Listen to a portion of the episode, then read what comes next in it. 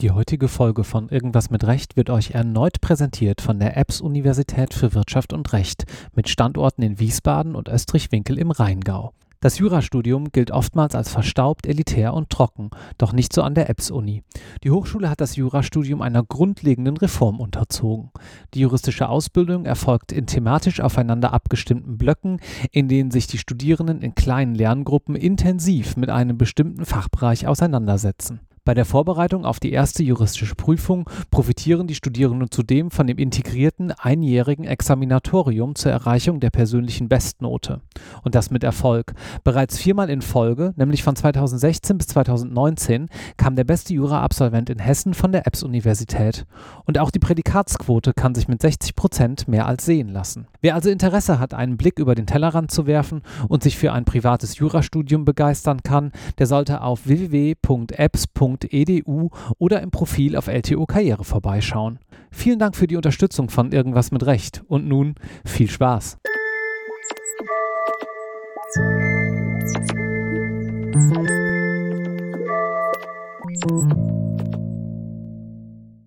Herzlich willkommen zu einer neuen Episode Irgendwas mit Recht. Mein Name ist noch immer Marc Ohrendorf und heute sitze ich im schönen Berlin bei bestem Sonnenschein und spreche mit Dr. Bijan Moini. Hallo Bijan. Hallo Marc. Bijan, du bist bei der GFF, der Gesellschaft für Freiheitsrechte hier in Berlin, Syndikusanwalt, aber du hast schon so ein kleines bisschen gesagt, naja, eigentlich ja auch nicht so ganz richtig, wie man das so kennt, als Syndikusanwalt tätig. Was machst du da genau? Ja, was wir bei der GFF machen, sind ja äh, strategische Prozesse zur Durchsetzung der Grund- und Menschenrechte zu führen. Das heißt, wir versuchen, die grundrechtliche Situation in Deutschland vor Gericht zu verbessern, äh, identifizieren dazu beispielsweise verfassungswidrige Gesetze oder eine verfassungswidrige Behördenpraxis, ähm, schauen uns auch große IT-Konzerne beispielsweise an, von denen wir glauben, dass sie an Grundrechte gebunden sein könnten und verklagen die dann. Das mhm. ist so quasi unser Modus. Und ähm, also anders als NGOs wie, wie Amnesty, die vor allen Dingen Policy, Advocacy Arbeit machen, also insbesondere auf Gesetzesänderungen im parlamentarischen Verfahren abstellen bzw. hinarbeiten oder versuchen, die, die Politik der Bundesregierung ähm, in Bezug auf bestimmte Länder zu verändern, ist unser Modus immer der Gerichtsprozess. Mhm. Wie lange gibt es euch schon? Ähm, seit sieben Jahren inzwischen. Seit 2015 also. Genau mitgegründet oder im Wesentlichen gegründet von Ulf Burmeier, den viele natürlich aus der Lage der Nation auch als Podcaster mittlerweile kennen. Und seit wann bist du dabei? Ich habe 2018 angefangen, offiziell, aber 2017 schon ehrenamtlich, als die GFF noch keine Angestellten hatte, mein erstes Verfahren koordiniert das gegen das BND-Gesetz, also gegen die Fernmeldeaufklärung des Bundesnachrichtendienstes.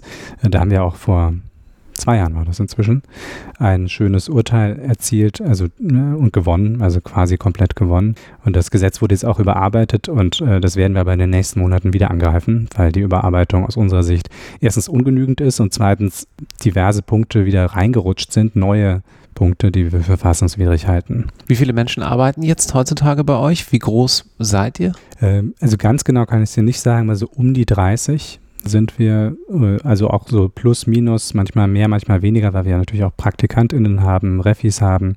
Und äh, im Legal-Team selbst sind wir, jetzt richtig überblicke, gerade acht Personen. Was sind die anderen 22?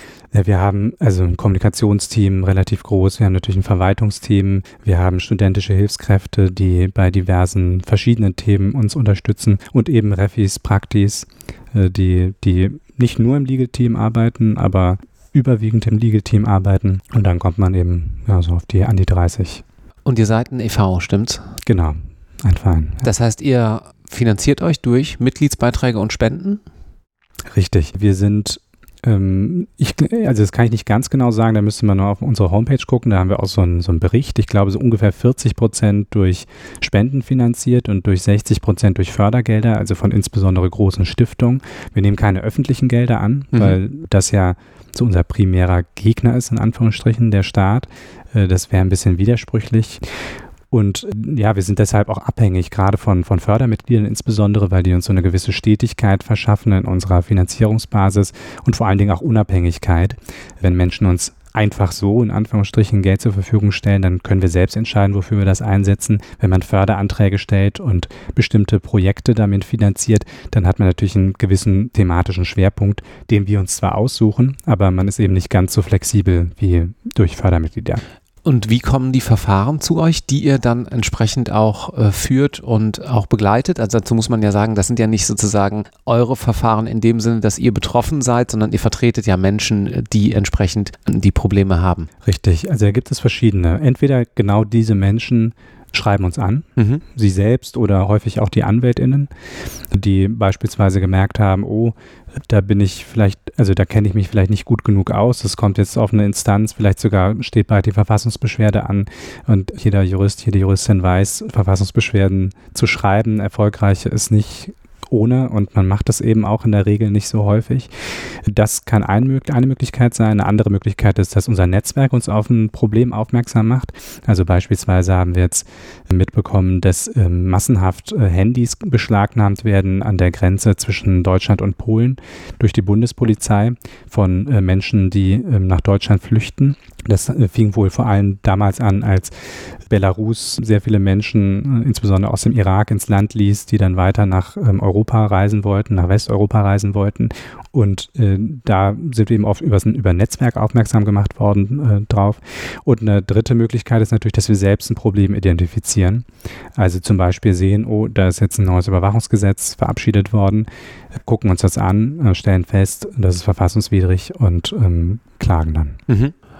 Kurzer Sneak Peek. Diese Folge hier erscheint äh, im Oktober 22 und am 14. November 22, wenn es da keine Verschiebung gibt, das passiert natürlich schon mal, erscheint sozusagen die ähm, Paral ne, Parallelfolge kann man nicht sagen, aber die Folge aus der etwas anderen Sicht. Da habe ich nämlich äh, letzte Woche mit zwei wissenschaftlichen Mitarbeiterinnen am Bundesverfassungsgericht gesprochen, die dann so ein bisschen funktioniert, wenn so eine Verfassungsbeschwerde eingeht. Also hört vielleicht auch da nochmal ein kleines bisschen rein. Höre ich mir auch an. Ja, schön. Du musst ja auch wissen, was eigentlich so hinter den Vorhängen stattfindet, ja. Genau. Gut, du hast gerade eben gesagt, manchmal kommen auch Anwältinnen und Anwälte zu euch, die sagen, hey, ich habe da jetzt einen heiklen Fall, ich muss eine Verfassungsbeschwerde führen. Ist das nicht was für euch? Und wir haben ja hier bei irgendwas mit Recht natürlich auch viel die Kanzleiwelt vertreten, die kleineren Kanzleien, aber natürlich auch viel die großen. Mich würde mal so ein kleines bisschen interessieren, warum du nicht da gelandet bist am Ende des Tages, sondern warum du da bist, wo du heute bist und dafür einen kleinen Blick werfen in deinen Werdegang. Du kommst aus Süddeutschland, hast du mir im Vorgespräch verraten und hast dann auch in der Gegend studiert, stimmt's? Genau, ja. Ich habe in Tübingen Abi gemacht und bin dann zum Studium nach München, mhm. dazwischen auch Zivildienst in Köln und ähm, habe dann in München Jura studiert und Politikwissenschaften. Also ich habe ähm, im ersten Semester so ein paar Politikvorlesungen besucht, äh, die ich einfach spannend fand und dann hat sich das so entwickelt, dass ich am Ende beides studiert habe und war dann ein Jahr zwischendurch in Paris, also mhm. so im dritten Studienjahr, glaube ich. Wie bist du dazu gekommen? Äh, über das Politikstudium. Also es gibt da eine Uni, Sciences Po heißt die, ist vielleicht manchen geläufig, die sich so ein bisschen mit, mit französischer Politik auskennen, weil das so als ja, Kaderschmiede gilt ähm, vor der ENA. Die ENA ist dann quasi eine Stufe höher. Und wir hatten da einen Austauschplatz äh, über Erasmus und das war einfach spannend und dann habe ich mich da beworben. Mhm. Würdest du es empfehlen? Ja, total. Also es ist jetzt natürlich ein paar Jährchen her, dass ich dort war. Äh, kann sich natürlich viel geändert haben, aber das, das hat schon ziemlich Spaß gemacht, weil die Uni einfach sehr international ist und alle Studis dort, ähm, KommilitonInnen, die ich da kennengelernt habe, die waren, also gerade auch die Französinnen, waren nicht ähm, so, wie man das erwartet. Also total, ähm, ja, was will ich mit den Ausländer, ausländischen Studierenden äh, anfangen, sondern das war einfach so ein sehr ja, gemeinschaftliches Arbeiten, Studieren. Das hat echt Spaß gemacht. Mhm. Gut, dann hast du erst Examen gemacht in Bayern. Richtig. War das so hart, wie alle sagen? Ich habe keinen Vergleich. Also ich weiß, dass es ja zum Beispiel in NRW dieses Abschichten gibt und so, ne? Also im Vergleich dazu, aber okay, das, äh, also das hat ja auch wahrscheinlich nur NRW, so, äh, soweit ich weiß. Äh, ja, es, es gibt auch große Diskussionen, ob das nicht ja. abgeschafft wird und so, ja. Also ich, ich finde die Diskussion immer so ein bisschen quatschig, weil am Ende misst man sich mit mehreren hundert anderen Studier äh, Studierenden und ähm, man wird ja immer relativ bewertet. Also es gibt ja nicht sowas wie eine absolute Bewertung. Und ob man jetzt da ein bisschen mehr gelernt hat vorher oder nicht, das hilft dann, dann im Beruf auch nicht weiter. Also das ist wie mit dem Abi. Also man wird immer relativ bewertet und ja, deshalb mag sein, dass es schwierig war, aber ja, mhm. andere Länder haben auch schwierige Staatsexamen. Wie ging es dann für dich weiter? Ich bin dann zum Referendariat nach Berlin gekommen und ähm, also dazwischen habe ich noch, noch promoviert und habe die Promotion dann hier während des Referendariats fertig gemacht und ähm, habe dann, ja, zwei Jahre äh, war ich im Ref. Und Wann hab, war das? Bitte? Wann war das? Von Ende 2011 bis Ende 2013. Ah. Ich frage, weil äh, nicht, dass wir noch Ref-Kollegen waren in Berlin, ohne dass ich es gewusst hätte, aber ich war ein bisschen später dran als du. Ja, ja. nee, also und ich habe dann also Station gemacht bei, bei Freshfields und Bundesinnenministerium und in Hongkong. Also durfte ich auch mit Freshfields nach Hongkong. Das war spannend. Und danach habe ich dann bei Linden Partners angefangen, also einer Wirtschaftskanzlei, die aber eben nicht so groß ist wie die vielen anderen, die man so kennt, äh, die überall in der Republik. Äh, auch also bewusst, weil ich Gutes gehört hatte über die Kanzlei, nette Leute da kennengelernt hatte im Bewerbungsgespräch, die eine vernünftige Work-Life-Balance zu, zu schienen haben, zu haben schienen. Und das stimmte auch, also auch im Nachgang. Und äh, ja, deshalb habe ich dort angefangen. Mhm. Und das war auch eine sehr gute Entscheidung. Ja. Also hast dich auch, das ist ja auch mal eine ganz interessante Frage, nicht unbedingt jetzt für die Farbe des Kanzleilogos entschieden, sondern für die Menschen, mit denen du arbeitest. Ja, total. Also das habe ich äh, so im Ref und auch äh, als Vimi gemerkt, äh, dass ja, das merkt ja jeder irgendwann im Berufsleben, dass nur das macht halt glücklich, dass man mit Menschen zusammenarbeitet, mit denen man gerne zusammenarbeitet. Und das sind ja dann häufig auch gerade die, die sich für dieselben Dinge interessieren. Also Lindenpartners war ja da auch dann noch nicht quasi meine Endstation, sondern die ist ja zumindest vorläufig die GFF und da, auf die trifft das noch viel mehr zu. Da sind einfach nur tolle Leute. Mhm. Gut, wie lange warst du dann da und wie bist du dann zur GFF gekommen? Ich war drei Jahre dort und ich habe schon so nach anderthalb, zwei Jahren gemerkt, dass das ähm, mich wahrscheinlich nicht erfüllt auf, auf Dauer. Und ähm, habe mich so ein bisschen ja, umgeschaut, habe mich dann politisch engagiert, bin bei den Grünen eingetreten, habe dann angefangen, ein Buch zu schreiben, einen Roman zu schreiben.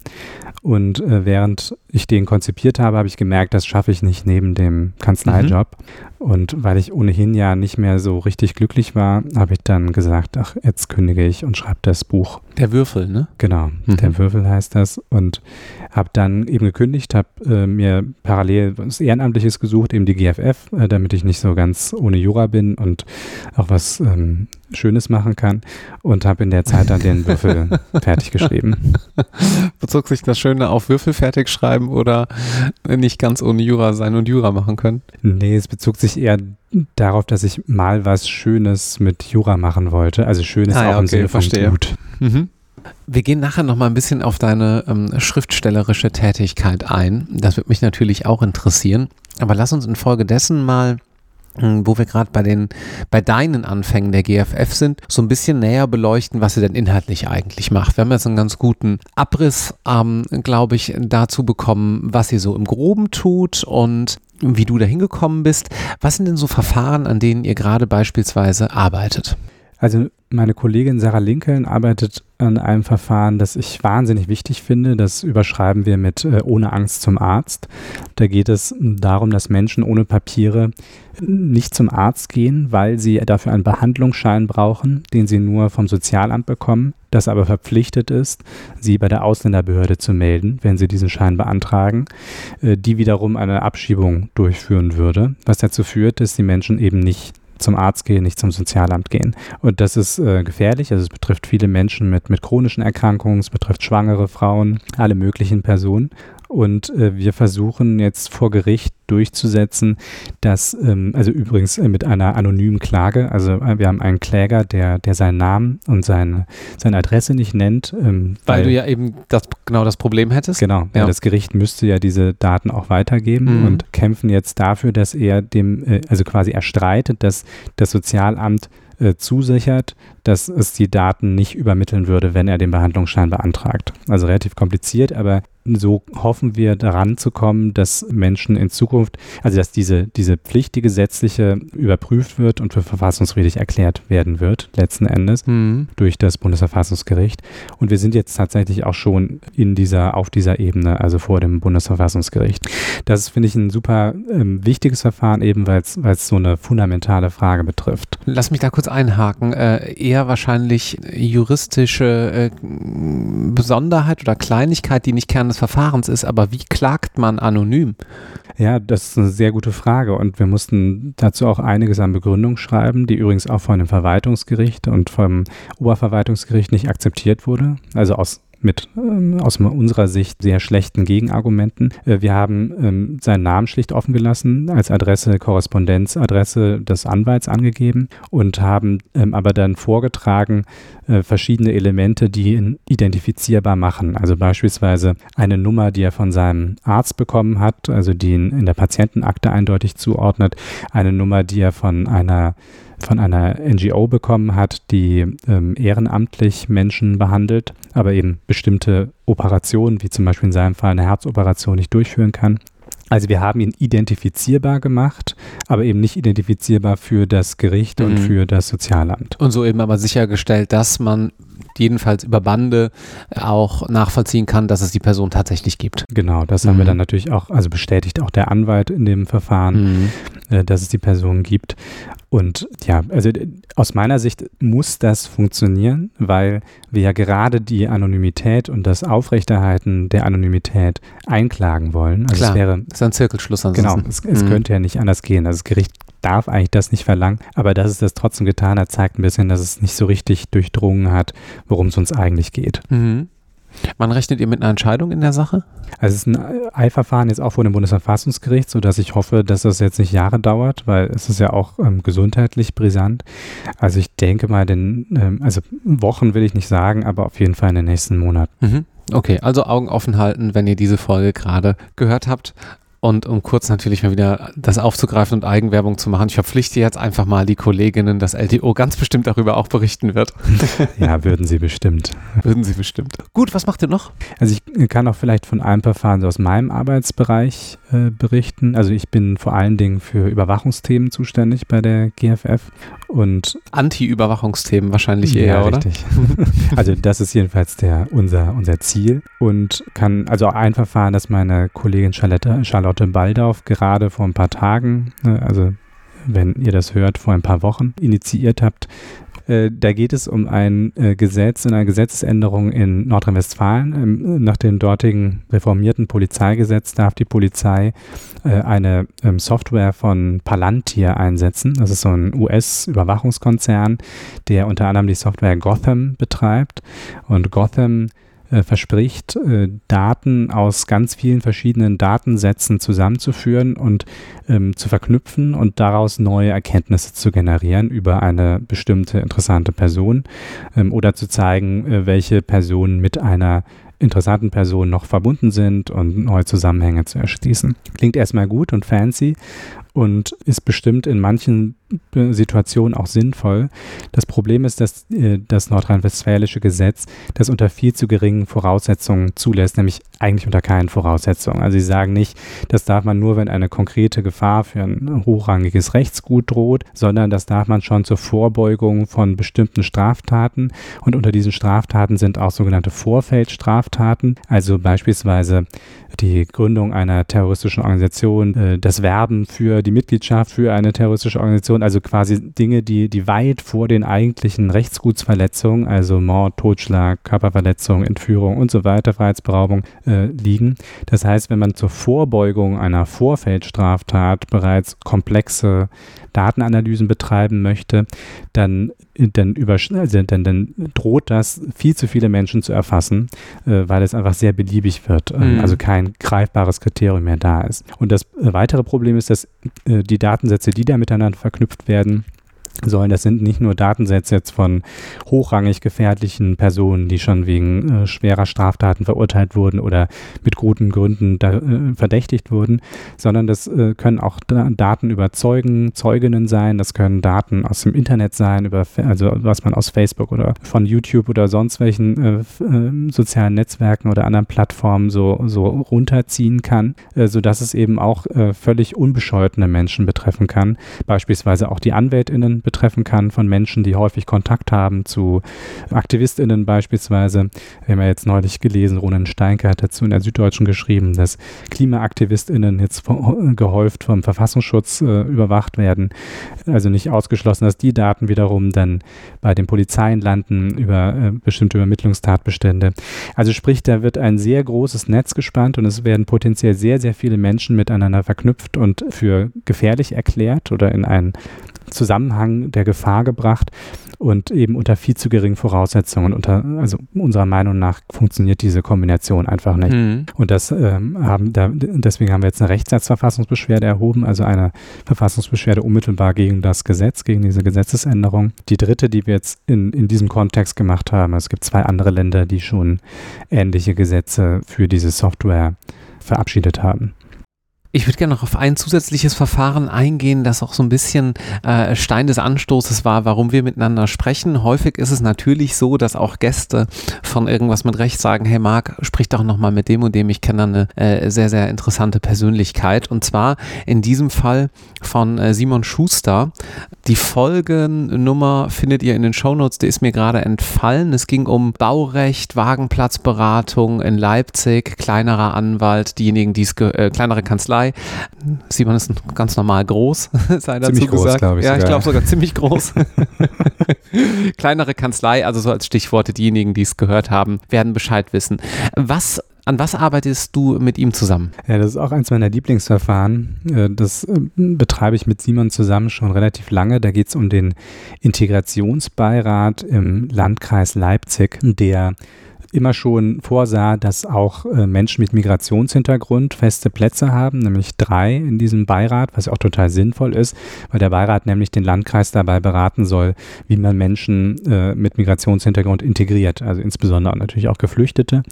Und in diesem Beirat saßen äh, längere Zeit zwei Geduldete, also die keinen gesicherten Aufenthaltsstatus haben, aber der eine schon seit acht oder neun Jahren in Deutschland lebte, der andere seit 30 Jahren.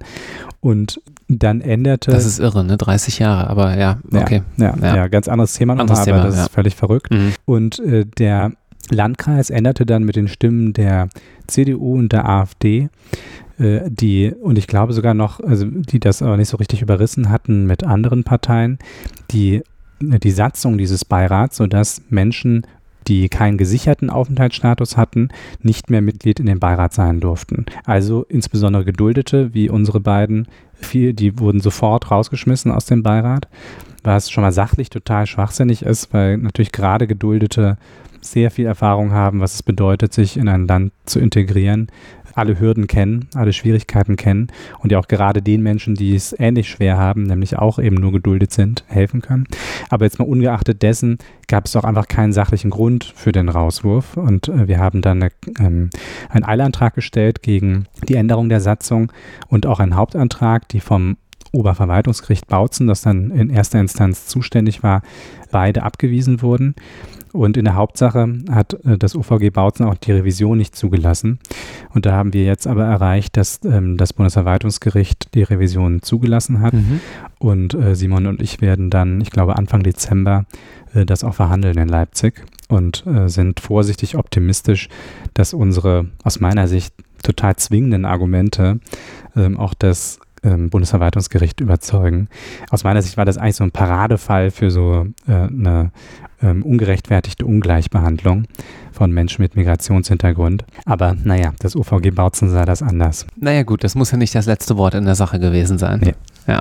Wie viele, wie viel Prozent eurer Verfahren sind eigentlich ungefähr erfolgreich? Habt ihr das mal ausgewertet? Es ist total schwer zu sagen. Wir sind ja, also obwohl es uns schon sieben Jahre gibt, so richtig aktiv erst seit ungefähr fünf, fünfeinhalb mhm. Jahren. Und es sind noch wahnsinnig viele Verfahren anhängig, schlicht und ergreifend. Also ich kann dir das, ich kann dir das so gar nicht sagen und vor allen Dingen auch deshalb nicht, weil wir auch ganz unterschiedliche Qualität an Verfahren haben. Wir mhm. haben zum mhm. Beispiel eine Zeit lang viele IFG-Sachen gemacht. Da haben wir sehr viel gewonnen dann gewinnt man aber auch nicht immer alles unbedingt, sondern, weiß nicht, zu 70 Prozent oder so. Und dann haben wir halt einige ganz, ganz große Verfahren, wie zum Beispiel das gegen das BND-Gesetz, von dem ich vorhin kurz sprach. Das haben wir gewonnen. Das neulich ja äh, gegen das Bayerische Verfassungsschutzgesetz ähm, im April ein Urteil ergangen, haben wir auch gewonnen. Das sind natürlich dann riesige Verfahren, die für uns natürlich viel mehr zählen als jetzt ein IFG-Verfahren, mhm. äh, weil sie auch viel mehr Impact haben dann und auch viel mehr Aufwand äh, da war von unserer Seite. Deshalb kann ich dir das schwer sagen, aber unsere Quote ist insgesamt schon ziemlich hoch. Also gerade wenn man so unsere Verfassungsbeschwerdeverfahren sieht, allein, dass wir jetzt zwei Rechtssatzverfassungsbeschwerden gewonnen haben, das ist schon, also darf ich glaube ich sagen, beachtlich. Mhm ja, von außen oder als, ich sag mal, sehr interessierter Leser und, und Hörer natürlich auch, habe ich immer den Eindruck, ihr gewinnt so, na, nicht alles, aber habt eine sehr, sehr gute Quote. Ähm, naja, vielleicht macht ihr ja mal in ein paar Jahren einen Jahresbericht, wo das dann noch irgendwie so als Fun Fact ähm, mit drin ja, mit vorkommt. Sicherheit. Ja, ja. Das, also wird bestimmt äh, ausgewertet, aber jetzt ist vielleicht tatsächlich noch so ein bisschen früh. Also klingt verrückt, mhm. aber es ist mhm. wirklich noch so ein bisschen früh. Mhm. Gibt es eigentlich so Verfahren, äh, die dich vielleicht mal auch an den äh, Rande der Weißglut treiben? Also du wirkst ja sehr ähm, ruhig, sehr ähm, sprechfähig natürlich auch zu allen Themen. Hast du auch schon mal Momente, wo du sagst, auf gut Deutsch, ach du Scheiße, was ist denn jetzt hier eigentlich schon wieder los? Also meinst du Sachen, die an uns herangetragen werden, bei denen ich dann denke, ach du meine Güte, oder Verfahren, die wir führen und wie dann zum Beispiel ein Gericht damit umgeht? Ja, bei ersterem habe ich eine Vermutung, wie das so sein wird, deswegen würde mich letzteres mehr interessieren. Ja, klar. Also gerade dieses Verfahren, da war ich ja jetzt sehr freundlich noch, also in Bautzen, das fand ich schon, also zu dem Integrationsbeirat, das mhm. fand, ich, fand ich schon krass. Also da saßen da fünf Richter, Männer alles und auf der anderen Seite das Landratsamt. Das Landratsamt hatte so also Schriftsätze in Anführungsstrichen von ein paar Sätzen Länge geschrieben, also ohne wirklich irgendein Argument vorzutragen. Simon und ich haben uns richtig reingehängt in der mündlichen Verhandlung, mussten uns auch durchsetzen gegenüber dem Vorsitzenden, der uns mehrfach zu verstehen gegeben hat, dass er eigentlich keine Lust hat, uns Oha. anzuhören. Äh, aber er hat uns natürlich sprechen lassen, sonst hätten wir auch noch eine Gehörsverletzung oder so. Aber man hat es ihm einfach in jeder, mit jeder Pore angemerkt. Und das ist schon also eine Erfahrung, die ich auch als Anwalt schon in, äh, in der Wirtschaftskanzlei gemacht habe. Ich finde es schon oft frustrierend, wenn man so, also den Eindruck bekommt, dass man so wenig gehört wird mit den Argumenten, was sich ja dann auch in den Urteilen widerspiegelt. Also mhm. auch dieses Urteil, muss man ja schon fast sagen, ja zum Glück äh, war dann auch eben aus unserer Sicht so schlecht, dass es eben auch angreifbar war. Und zumindest eine Zulassung ähm, der Revision haben wir jetzt auch erreicht. Aber äh, solche Momente sind dann schon einfach frustrierend. Also muss ich einfach sagen. Und da kann man natürlich einerseits dann sich fragen, ja, ist, also was ist dieser Rechtsstaat wert, der einen so einen Frust beschert, aber auf der anderen Seite, wir haben genau deshalb ja auch verschiedene Instanzen beispielsweise, mhm. wir haben sogar noch ein Bundesverfassungsgericht darüber, wenn man, bei dem man nochmal spezifische Verfassungsrechtsverletzungen rügen kann und dazu kommt noch EGMR und bei bestimmten Verfahren dann ähm, vor dem Europäischen Gerichtshof, da waren wir auch schon bei bestimmten Verfahren. Also wir haben schon sehr ausgeklügeltes Rechtsschutzsystem, das äh, nicht für jeden zugänglich ist. Deswegen gibt es ja auch uns. Also wir führen ja eigentlich fast nur Verfahren, die es nicht gäbe, wenn es uns nicht gäbe. Das ist ja, deswegen haben wir auch nie das Gefühl, wir nehmen irgendjemand was weg, also mhm. gerade so aus der Anwaltschaft, sondern im Gegenteil, wir beschäftigen eigentlich ähm, auch ziemlich viele AnwältInnen, auch wenn wir gelegentlich Verfahren selbst führen. Also ich bin ja auch als Rechtsanwalt zugelassen. Ja, aber ja, es gibt schon gelegentlich Frust, klar. Und auch die Entscheidung jetzt gerade, von der ich vorhin auch sprach, den Menschen ohne Papiere, äh, ohne Angst zum Arzt, dass das Gericht da sich so wenig auseinandergesetzt hat mit dem eigentlichen Problem. Das ähm, fand ich schon auch enttäuschend einfach. Mhm. Mhm.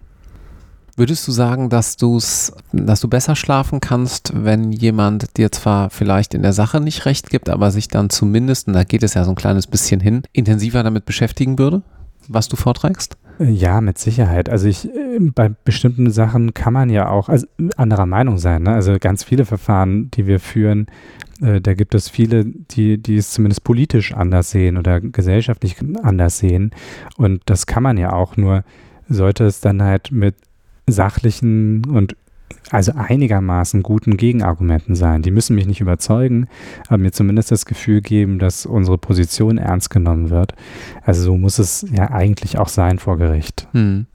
Bevor wir ganz am Ende natürlich, wie immer hier in diesem Podcast, dazu kommen, wie man bei euch mitmachen kann, würde mich noch dein zweites, naja, man kann es wahrscheinlich nicht ganz Standbein äh, nennen, aber das wirst du mir gleich sagen, aber dein, dein zweites großes Interesse, nämlich das Schreiben interessieren. Du hast angefangen mit einem Science-Fiction-Roman, stimmt's? Und hast danach auch noch ein bisschen nachgelegt, wenn man das so sagen kann.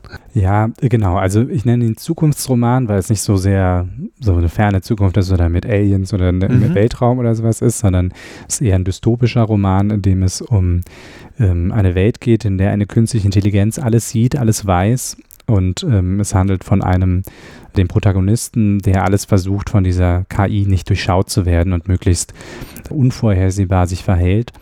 Und daraus entwickelt sich dann eine Geschichte, die also viel mit Widerstand zu tun hat, viel mit Selbstbestimmung zu tun mhm. hat, Freiheit, äh, Determinismus und so weiter. Ist nicht jedes unvorhersehbare Verhalten irgendwann auch wieder vorhersehbar? Ja, also das ist quasi rührt so ein bisschen an unseren biologischen Grundlagen. Also was, wie, wie stark sind wir determiniert und durch was? Und da gibt es super viele spannende Beiträge zu, äh, auch von Neurowissenschaftlern natürlich, die sagen, äh, wir treffen eigentlich jede Entscheidung eine halbe Sekunde, bevor wir sie realisieren, also bevor wir bewusst äh, wissen, was wir tun. Mhm. Aber ich glaube, also ich glaube, das ist so ein bisschen so eine Schein oder ist eine spannende Diskussion, aber keine, die jetzt für uns im Alltag besonders relevant ist, denn die Entscheidung kommt ja trotzdem aus uns heraus. Und was zum Beispiel jetzt mit Big Data und so versucht wird, ist natürlich zu prognostizieren, wie sich bestimmte Menschen verhalten. Also ganz banal, welches Produkt sie kaufen werden, welches Video sie als nächstes angucken werden.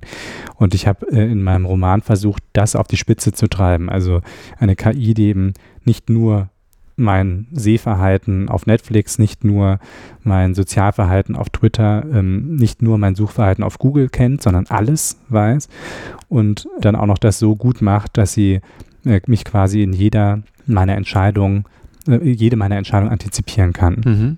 Und was das mit einer Gesellschaft macht und ähm, wie es sie prägt, wenn, wenn Menschen auch noch dafür belohnt werden, sich möglichst vorhersehbar zu verhalten. Das ist ähm, so das Thema des Buchs und ja auch natürlich ein Stück weit unserer Gegenwart schon, äh, deswegen auch ein Zukunftsroman. Und äh, danach habe ich ein Buch geschrieben, das eigentlich so ein bisschen, also eher ein Essay, ein längerer Essay ist, Rette die Freiheit, ein Weckruf im digitalen Zeitalter. Und da geht es, das ist im Prinzip so die Sachbuch-Ergänzung zum Würfel. Also so ein mhm. Stück weit der Würfel ist, ist nicht so ein rein dystopischer Roman, sondern utopisch insofern, als die künstliche Intelligenz, die darin eine Rolle spielt, nicht von Mark Zuckerberg kontrolliert wird und auch kein Eigenleben entwickelt, kein, kein Terminator ähm, wird oder sowas, äh, sondern eigentlich alles genauso tut, wie, es, wie uns das Silicon Valley das heute verspricht. Also das ist quasi die Zukunft und es wird alles toll. Und selbst dann kann man sehr viel daran problematisch finden und diskutieren und das ist ja auch das Thema des Buchs. Die Realität aber sieht schon sehr sehr viel problematischer aus. Also in der Realität werden wir nicht von einer wohlwollenden KI überwacht, sondern von IT-Konzernen, hinter denen handfeste Kapitalinteressen stehen und von Staaten, die häufig, wie zum Beispiel im Fall der USA in der Trump-Zeit, ähm, aber natürlich auch in, in autokratischen, autokratischen Staaten wie China, aber gelegentlich auch in Demo, eigentlich demokratischen Staaten wie Österreich, die dann, ähm, in denen dann eine Zeit lang FPÖ-Innenminister regiert, nicht immer die Interessen der Bevölkerung und äh, vor allem den Grundrechtsschutz äh, an erste Stelle stellen. Und in diesem Essay geht es eben um die Gefahren, die gerade die, die unkontrollierte, ungeregelte Digitalisierung für uns Menschen, für unsere Freiheitsrechte mit sich bringt. Mhm. Und das dritte Buch, das erschien letztes Jahr, heißt Unser gutes Recht, was hinter den Gesetzen steckt. Da versuche ich, unser Rechtssystem und vor allen Dingen also wie es entstanden ist, zu beschreiben und zu erklären. Für, also auf eine Art und Weise, dass es auch Laien verstehen, aber also es hat mir wahnsinnig viel Spaß gemacht, das zu schreiben, weil ich versucht habe, all die Fragen mir zu beantworten, die ich im Studium eigentlich nie beantwortet bekommen habe. Mhm. Und ich habe natürlich auch viel Anekdoten und sowas drin und versuche einfach so einen, so einen, so einen Gesamtüberblick zu, zu, zu bieten, der nicht erschöpfend ist, aber der einfach einen Eindruck vermitteln soll davon, was unser Recht ausmacht und warum es ziemlich toll ist eigentlich. Also es ist unser gutes Recht, es ist schon sehr, also eine, eine positive Entwicklungsgeschichte im Prinzip mhm. unseres Rechts. Wie sieht dein Schreibprozess aus? Also der für das letzte Buch war schon sehr viel anders als der fürs erste, weil wir ähm, in der Zwischenzeit ein Kind bekommen hatten und das ändert dann einfach auch alles. Also ich, ich schreibe eigentlich aber trotzdem immer relativ intensiv. Also nicht, also Ferdinand von Schirach zum Beispiel, mit dem ich ein Projekt mache, das äh, Jeder Mensch heißt, der, der sagt immer öffentlich, er schreibt am Tag, also am Vormittag so eine Seite hm. und dann am nächsten Tag dann, dann die nächste. Und so war das bei mir eigentlich nie, sondern ich habe dann immer so Phasen, so ein paar Monate, in denen ich äh, Tag und Nacht und am Wochenende äh, so viel wie möglich irgendwie schreibe. Und äh, das ja, klappt dann einfach halt auch mehr oder weniger gut äh, im Ergebnis. Aber anders kann ich das nicht. Also so, so häppchenweise funktioniert das bei mir jedenfalls nicht. Mhm. Naja, das entspricht ja vielleicht auch hier und da der Arbeit an einem Schriftsatz ein kleines bisschen mehr. Anstatt jeden Tag eine Seite oder ein bisschen was zu machen, muss man halt irgendwo auch einfach mal wegballern. Das stimmt, ja, ja. genau. Also das habe ich vielleicht auch ein Stück weit gelernt, ja, schon bei Hausarbeiten, bei der DIS, bei den Schriftsätzen. Mhm. Es ist einfach viel, viel effizienter, wenn man sich einfach am Stück äh, in was rein versinken, versenken kann. Und genauso ist es beim, beim literarischen Schreiben auch. Wenn man gemeinsam mit dir in etwas versinken möchte und zusammen mit dir arbeiten möchte bei der GFF, welche Möglichkeiten gibt es dann dazu? Ja, ich habe ja vorhin schon angedeutet, dass wir äh, gar nicht so wenige Refis und Praktis haben. Also das ist immer eine Möglichkeit bei uns. Da, da, freuen wir uns auch total über Bewerbungen. Wir haben auch ganz, ganz tolle Menschen gehabt in den letzten Jahren. Das ist wirklich großartig. Also die, die den Teammitgliedern in nichts nachstehen. Und natürlich haben wir gelegentlich auch Ausschreibungen für unser Kernteam.